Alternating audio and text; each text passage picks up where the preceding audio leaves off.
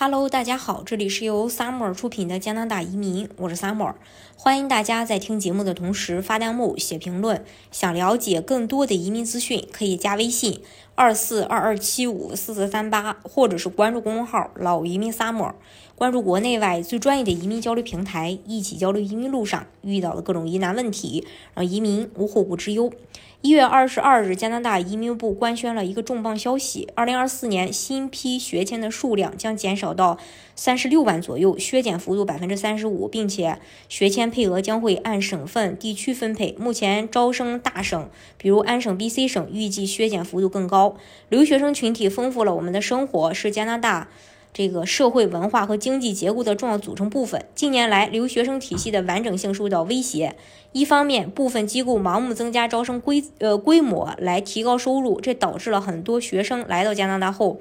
却没有得到有力的支持。另一方面，留学生群体的过快增长也给加拿大的住房、医疗和其他服务带来压力。因此，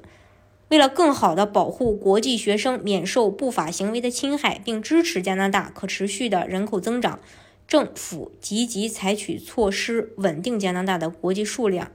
为了稳定未来两年的留学生增长情况，移民部宣布对国际学生的新批学签数量设置上限。二零二四年的新批学签数量将削减至三十六万左右，比二零二三年减少百分之三十五。同时，为了公平起见，移民部还按人口比例。加权设立了省和地区的上限，这意味着留学生人口增长不可持续的省份削减比例将会更大。消息称，移民局将向每个省地区分配这些上限名额，然后由他们来指定的学习机构之间分配。而为了实现这一上限，自2024年1月22日起，向移民局提交的每个学签申请还将需。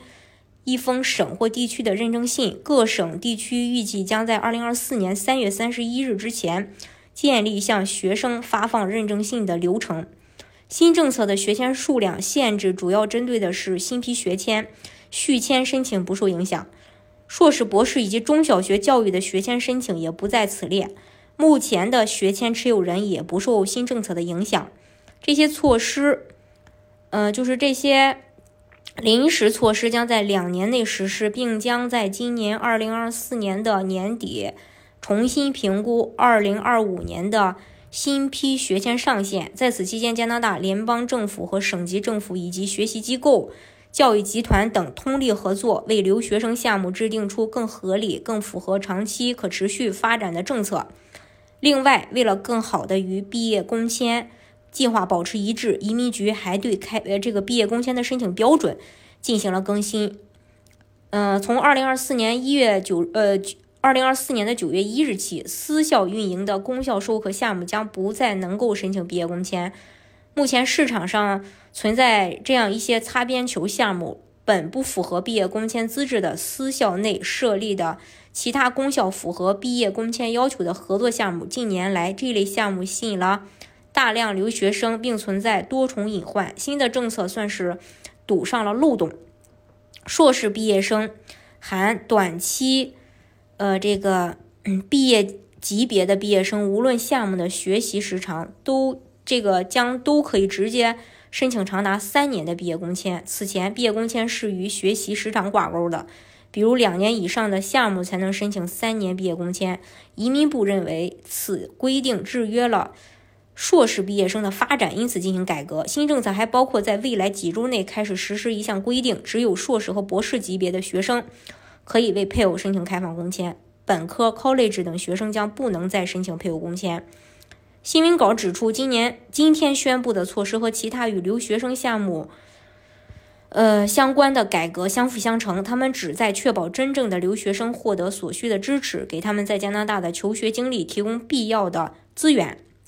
同时稳定留学生数量，缓解加拿大的住房、医疗和其他服务的压力。不得不说啊，从去年夏天开始，加拿大联邦政府就放出了削减学签的消息，并陆续出台了一系列措施。比如，二零二三年十二月一日起，指定学习机构必须向移民局确定境外申请人的录取通知书；比如，二零二四年一月一日起，将留学生的学习保证金大幅度提高等等。大家如果想具体去了解，加拿大的移民政策的话，可以加微信二四二二七五四四三八，或者是关注公众号“老移民 summer”，关注国内外最专业的移民交流平台，一起交流移民路上遇到的各种疑难问题，让移民无后顾之忧。